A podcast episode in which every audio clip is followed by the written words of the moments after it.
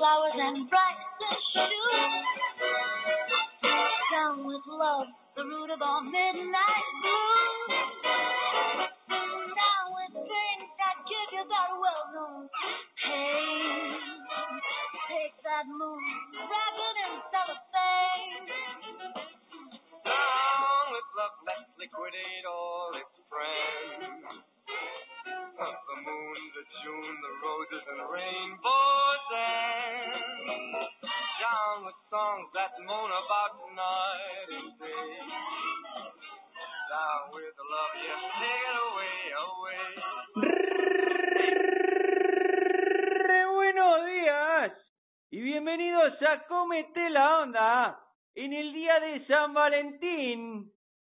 saben, celebración de origen católico confrontada con las bacanales del Imperio Romano y que se ha mantenido de manera laica las últimas seis décadas para festejar el concepto universal del amor.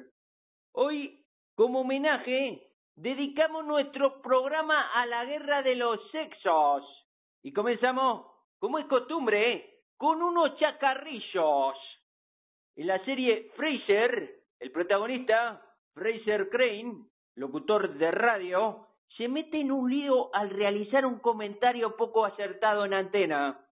Están lloviendo las críticas y justo ese fin de semana, hay que decir que Fraser es padre divorciado, le toca cuidar de su hijo, así que prefiere avisarlo y le viene a decir algo así como, puede que este fin de semana oigas cosas muy desagradables sobre tu padre, incluso hasta puede que oigas insultos. Y el niño le contesta, ah, va a venir mamá. Va otro, ya fuera de la serie, este es muy bueno. En el primer año de casamiento, tu pareja no deja de repetir, no pares, no pares. Después del segundo año, lo que repite sin cesar es, no empieces, no empieces. Un tipo, viste, que estaba fanfarroneando con el vecino. ¿Sabés que el otro día estuve con la vecina del cuarto, la morocha? No me diga, la que está re buena. Sí, sí. Y la semana anterior con la mina del sexto, la peluquera. No me diga, le contesta el otro. A este paso, entre vos y tu mujer, se van a cepillar a todo el edificio.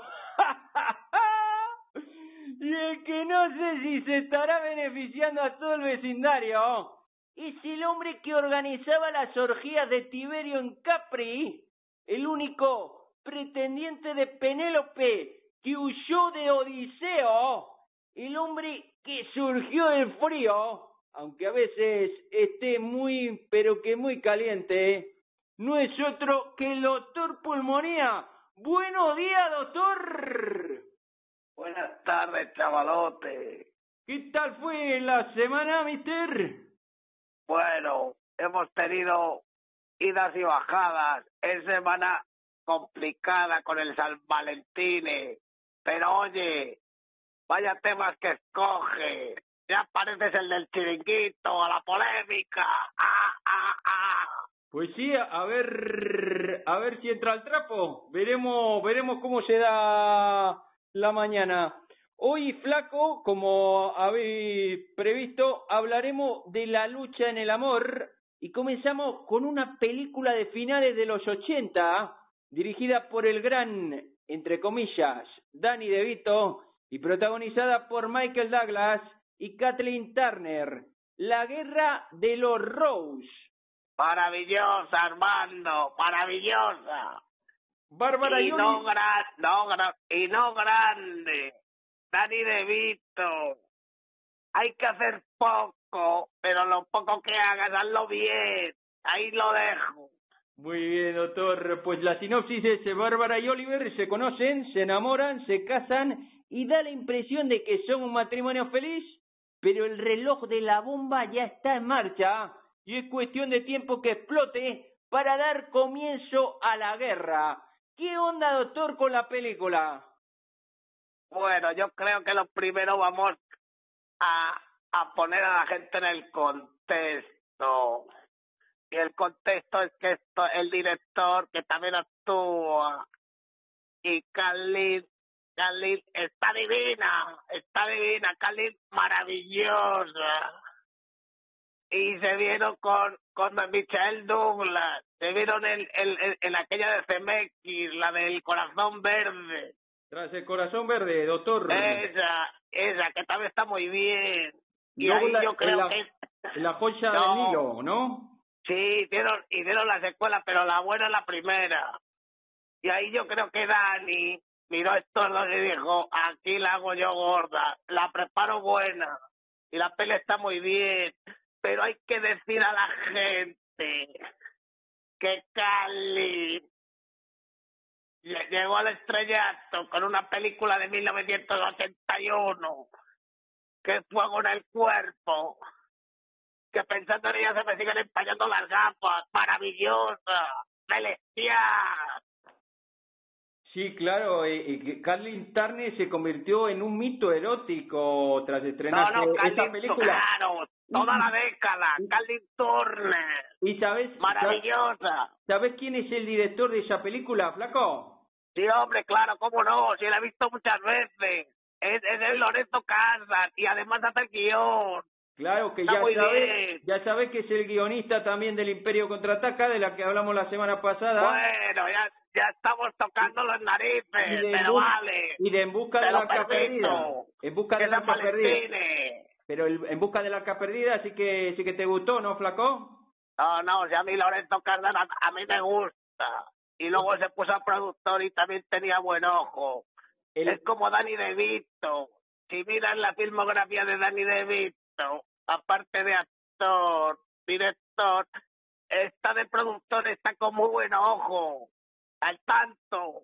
El, el caso, el caso doctor, ahora que ha sacado esta otra película, luego volveremos a la de la guerra de los Rose, pero eh, tras esta película, eh, medio Hollywood quería bajar las bragas de Kathleen Turner, llegando Hombre, incluso- medio Hollywood no. Toda la galaxia esa de los Star Wars.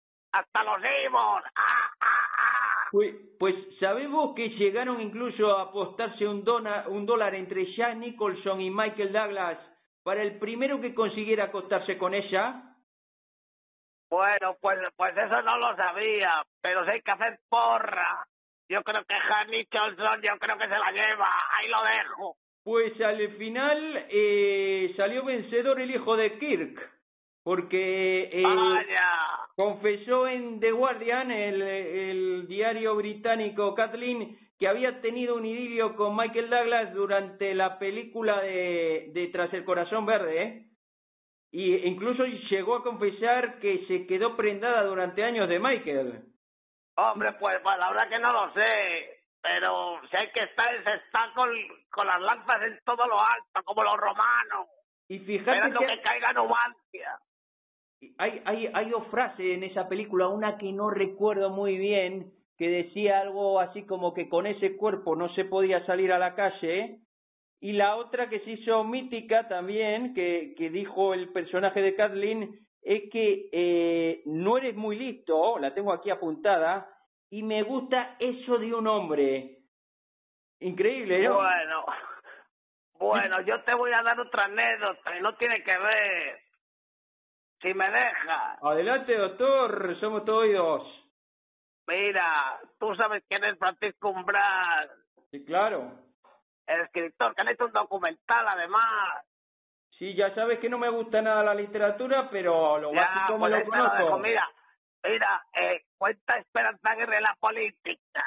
Estaba en un baile con Francisco y Francisco arrimando cebolleta. Y le dijo, mire, no me fío de los hombres que no tienen barriga. Ahí lo dejo. Qué bueno. Y volvemos a los Rose. Cuando llegan los problemas, avisa de Vito, te llegan desde los frentes más insospechados. Esto es verdad y en toda la faceta de la vida, doctor, ¿no? Pues sí, hombre, sí, claro, pero pero se acentúa más en el bloque. Si, si quieres, luego hablamos de las fases de, de, de la pareja, que vamos a ejemplificar para los oyentes. A- ahora mismo me parece bien, doctor. Láncese. Pues mira, mira, Vamos a ver, vamos, vamos a, vamos a poner un eje conductor. Tú te tiras pedos, Armando. Como todo el mundo. Claro, el cuesco, ¿no? El cuesco. Es muy natural, si se piensa bien, pero bueno, vamos al lío. En las bases de, de la pareja son bloques de biología. Y empieza con el cortejo. Y en el cortejo todo es muy bonito y suena la música y te tiras un cuesco y la pareja se ríe y dice jajijiji porque está en el cortejo. En el segundo bloque es el apareamiento. Y entonces la pareja está haciendo planes y, y está pensando en los niños y en el chalet y te tiras el cuesco y también hace gracia. Ah, ah, ah. Bueno, ¿cómo, cómo huele? Pero como te quiero tanto está bien. Y, y luego ya se tienen las crías. Y ahí ya viene el rollo malo. Empieza la cosa a funcionar un poco distinta. Porque ya no eres el centro de atención. Y se concentran las crías. Es, es la pura biología. Y los padres se concentran y durante unos años mientras es un bebé está la cosa bien, te tiras el pelo, pero no importa. Porque están tan cansados que, le- que les da igual. Y ahora vienen los problemas. ¿Quieres que te los diga? Sí, claro. Estoy, En la tercera, en la atento, tercera. doctor. Atento. En la tercera es cuando ya lo- la- las crías cumplen años. Y ya se resetea, porque ya entras en 40-50. Y ya la gente empieza a pensar y, y hacerse preguntas. Y ese cuesco que te tirabas antes, pues mira, te, te lo tiras en el baño. Y ya así llegamos a los 50. Pues ya si te tiras un cuesco, te, te mandan al sofá, cerdo. O a dormir en la habitación, en la otra. Ahí lo dejo. Qué bueno, doctor. Eh, de todas maneras, eh, a mí lo que me extraña es que lo habitual en la pareja sea casarse. Decía Seinfeld en uno de sus monólogos que lo increíble del matrimonio es que se dé con tanta frecuencia. Es increíble que tantas personas conozcan a otras con las que quieran estar a cada momento, todos los días, Armando. todos los días, todos los días. Armando, porque estás en el bloque 2 que te he dicho de la biología, en los planes. Y si hay veces, a veces ocurre que se antepone el objetivo a la persona. Es decir, él o ella quieren casarse o quieren tener hijos o quieren una casa en Badia. Y lo que se busca como especie es alguien con quien poder hacerlo o que te lo facilite. Pero luego llega, llega la resaca. Ahí lo dejo. Complicado, todo. Y hay que resetear. Y ahí tenemos la guerra de los el, el que se fija justo en ese momento, cuando los críos ya, ya tienen su edad. Y la, y, y la pareja se, se empieza a hacer preguntas. ¿Dónde he llegado? ¿Cuáles eran mis sueños? Ese, ese pedo que antes me hacía gracia de este, pues ya no me hace gracia, porque es un cerdo. Ahí lo dejo. Y la, la división que hacen de la casa que se pueda tomar eh, en la película real, pero también incluso por lo que vos me decís, también puede ser metafórica. No, claro, claro, tiene que ver con la rencilla. Los pequeños agravios, a veces no hace falta que haya que, que suceda algo excepcional, que a veces pasa también, sino que esa suma de pequeños agravios llega un momento en el bloque tercero en el que no ya no ya no aguantamos a nadie y nos preguntamos cosas, cuánto me queda de vida, qué es lo que quiero hacer por ella y todas esas cosas.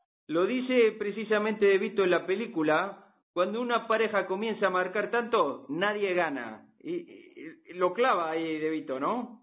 Sí que lo clava porque es muy listo, es pequeño pero es muy inteligente. Y también sabe, y lo saben las parejas que se pelean, que por esa eh, eh, ag- aglutinación de pequeños agravios, el motivo de la lucha es lo de menos. Se, mira siempre a todo lo que me has hecho y esas cosas. Entonces ya se lucha por la posición, como en el baloncesto. Claro, ya. Y pues eh, esta película, ya sabes que estuvo nominada a tres Globos de Oro y está basada en la novela de Narren Adler, que ha tenido muchas adaptaciones posteriormente. Eh, ¿Querías vos destacar alguna cosa más de la película? De- desde luego la, la pareja está extraordinaria y se nota una química eh, tremenda con ella. De hecho, en las peleas... Están estupendos, Armando. En la Más pelea- ella que él, fíjate lo que te digo, ¿eh? Más ella. Y, y la, la pelea cuerpo a cuerpo no sabe realmente quién va a ganar de los dos. Claro, ejemplifica bien lo que es una lucha de pareja, al margen de las cosas legales, eso es lo de menos.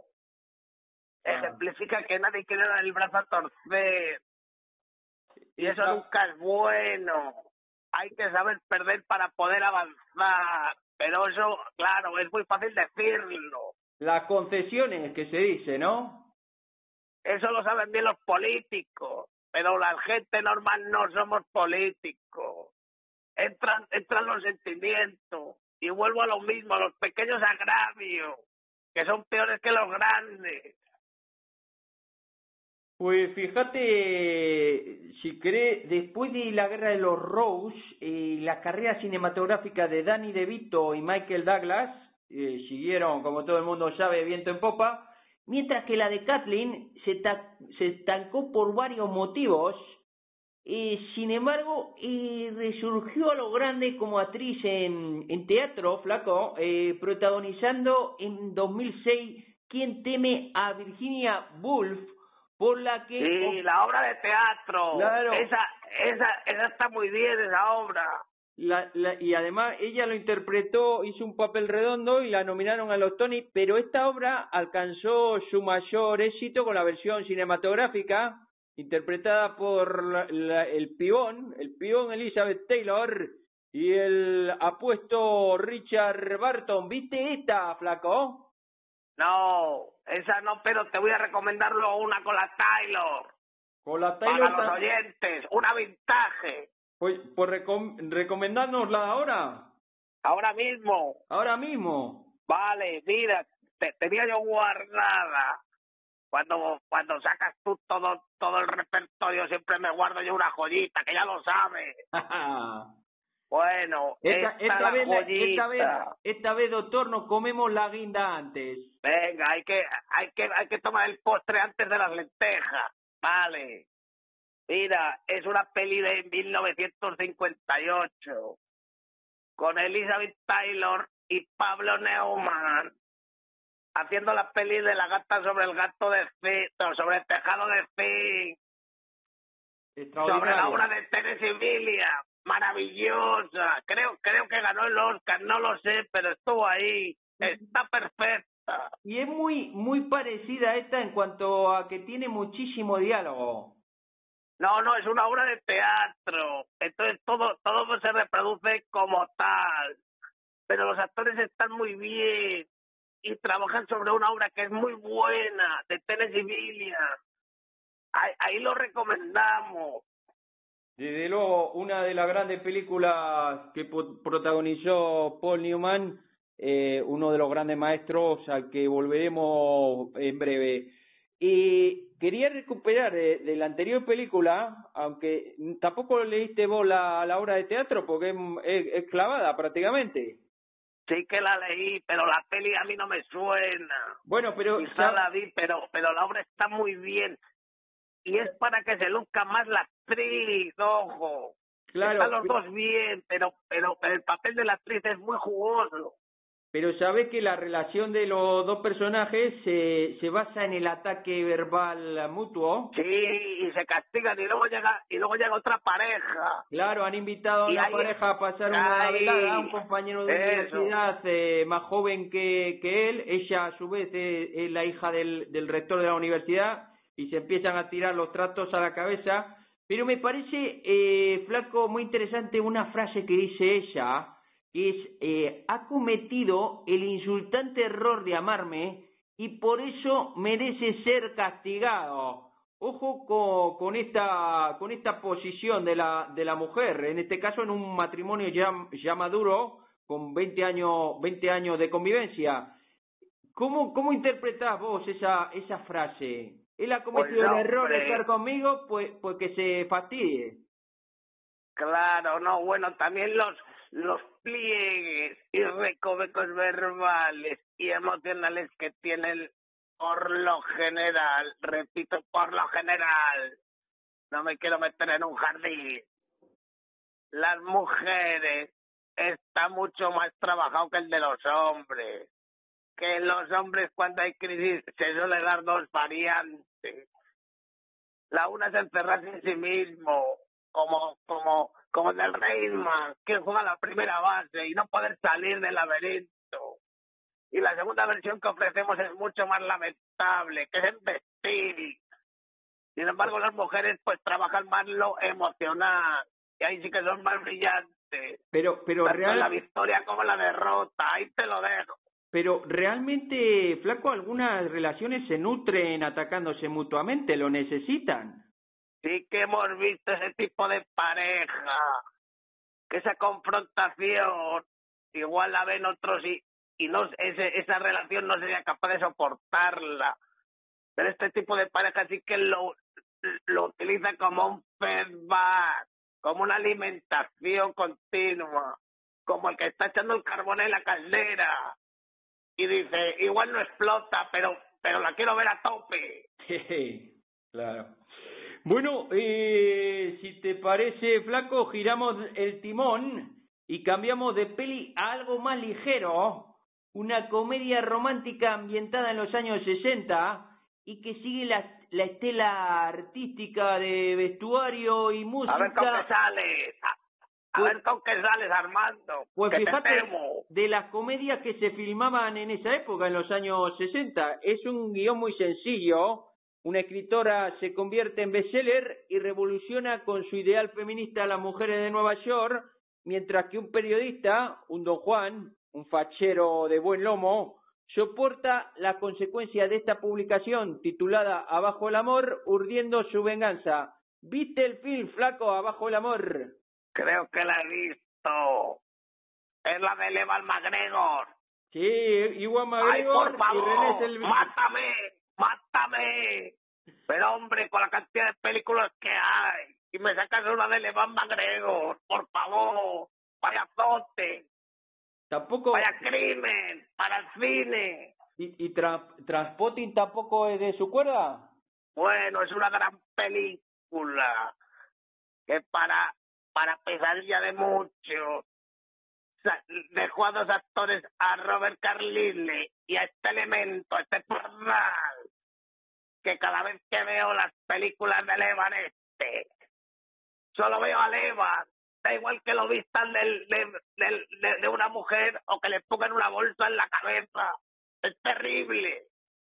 Bueno, pero pero les encanta a las muchachitas, ¿eh? Tiene un Ah, pues porte- eso no sé, pero, pero, pero vamos, y, es, y- es y una blasfemia. y canta bien, canta en varias películas, él en Moulin Rouge y, eh, y en esta Pero es también que te da canta. igual, que cante que no cante.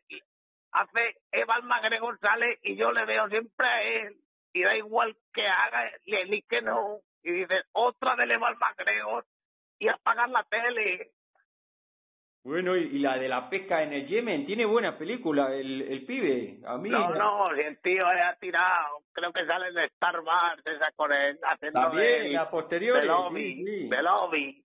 Y le ves y dices, eh, eh, no es Obi, es Evan.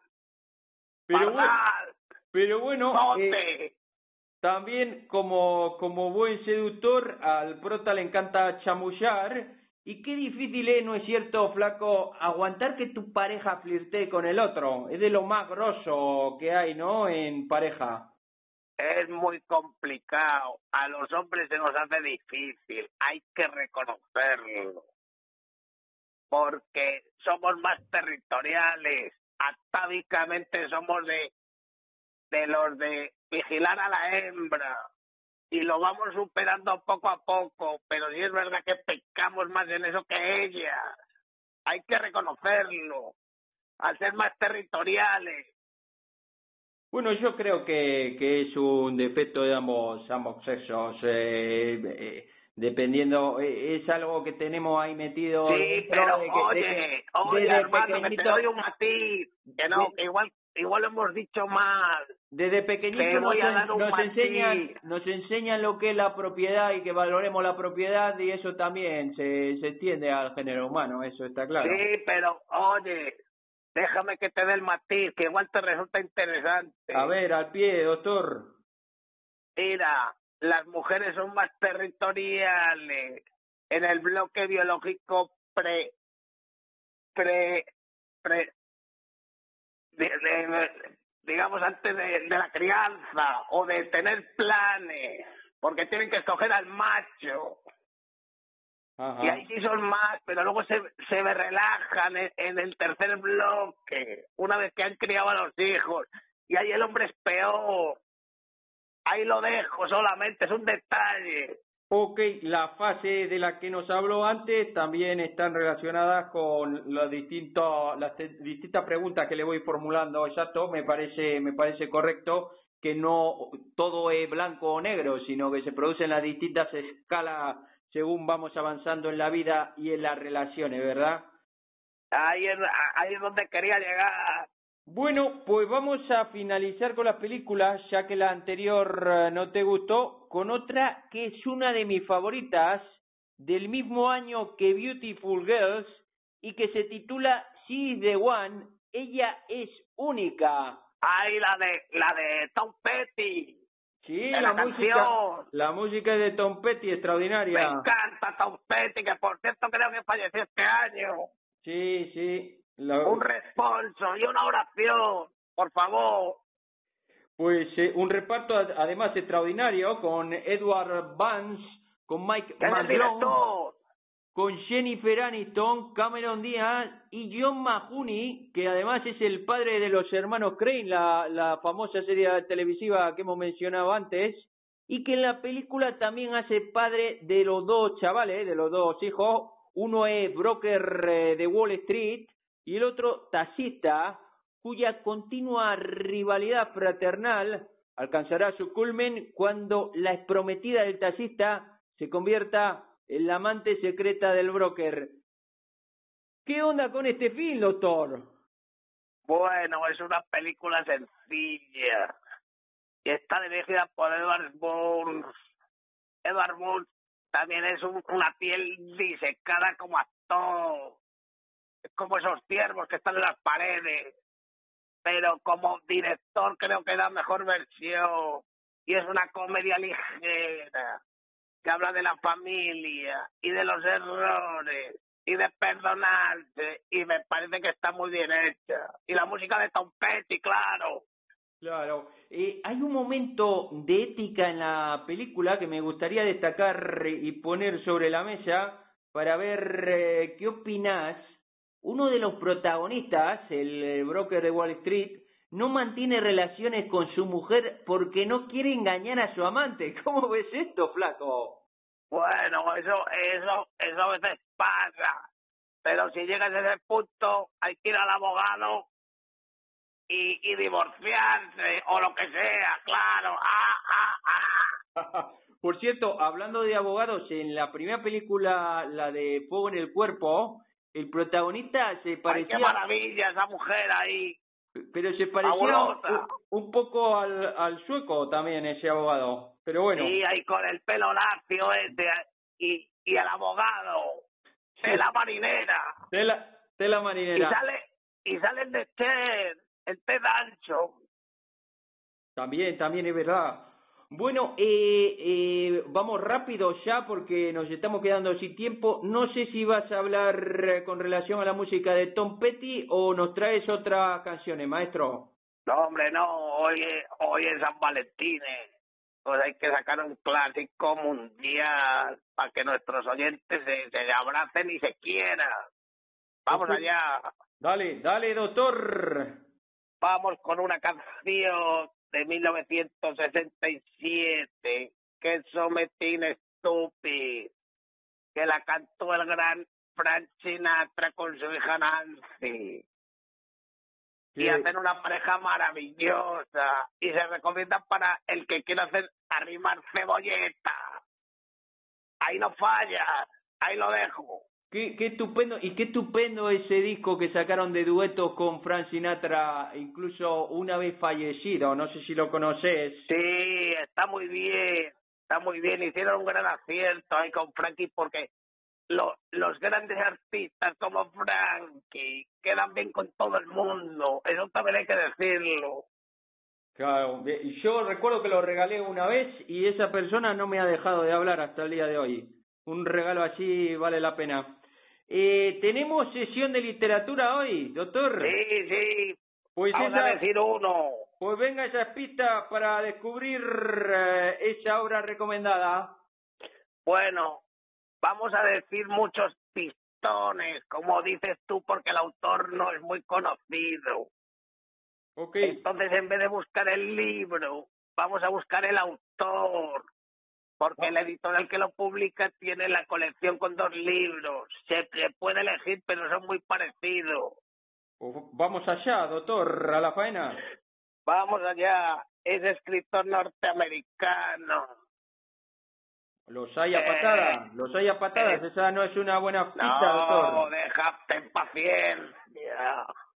A ver, eh, luchó en la Segunda Guerra Mundial y le dejó un poco para allá, pero le dejó también una novela que es, es la más famosa de él, que se llama Matadero 5. bueno, pero ya no, no lo ha dicho, no lo ha dicho todo. Bueno, hemos dicho pistones, que este no es fácil, Armando. Piensa Ya. los oyentes. Ya está el cerco ahí, ya lo tenemos, lo tenemos acorralado. Vale, y el último pistón, editorial de origen mexicano, pero afincada en Madrid. Y ahí lo dejamos. Hombre, de sobra, de sobra. Bueno, pues la semana que viene nos develará el doctor la obra literaria. Y pasamos por último a la sesión de las sesiones, aquella que todos nuestros oyentes están esperando, la recomendación del doctor para llegar a ser un grosero, un maleducado, cuando querás, maestro. Bueno, hoy vamos a ir con esa escena típica donde hay varias personas y llegan platos o pinchos o tapas a la mesa, al centro de mesa que se llama para compartir. Lo que tenemos que hacer es comer como víboras en cuanto pongan el plato. Y si está alguno en el baño, no esperad, no esperéis, a tope, com- como loco. Y, y, y cuando y cuando queda el último bocado sobre la mesa, si te da que alguien queda el último que es muy español, eso de eso de no me como el último. Han comido todos como alimañas, pero dejan el último. Hay que tener paciencia, porque siempre hay uno que deja pasar y alarga el brazo y le das un manotazo y le dices, egoísta, que te has puesto hincho a comer, maleducado. y te lo te lo comes vos. Hombre, claro, eso, eso sin duda, pero hay que darle un manotazo y decirle alto, eres un egoísta, y a ti no te ha educado nadie, eres, eres la semilla del diablo. Y, y según se lo está diciendo, eh, va masticando con la boca llena. Efectivamente, yo creo que lo vas cogiendo, Armando, así sí. Bueno, doctor, muchísimas gracias por este rato. Hasta aquí un nuevo programa de Cómete la Onda. Disfruten del Día de los Enamorados antes de que venga alguien y lo estropee. Nos encontramos el domingo próximo. ¡Chao, chao!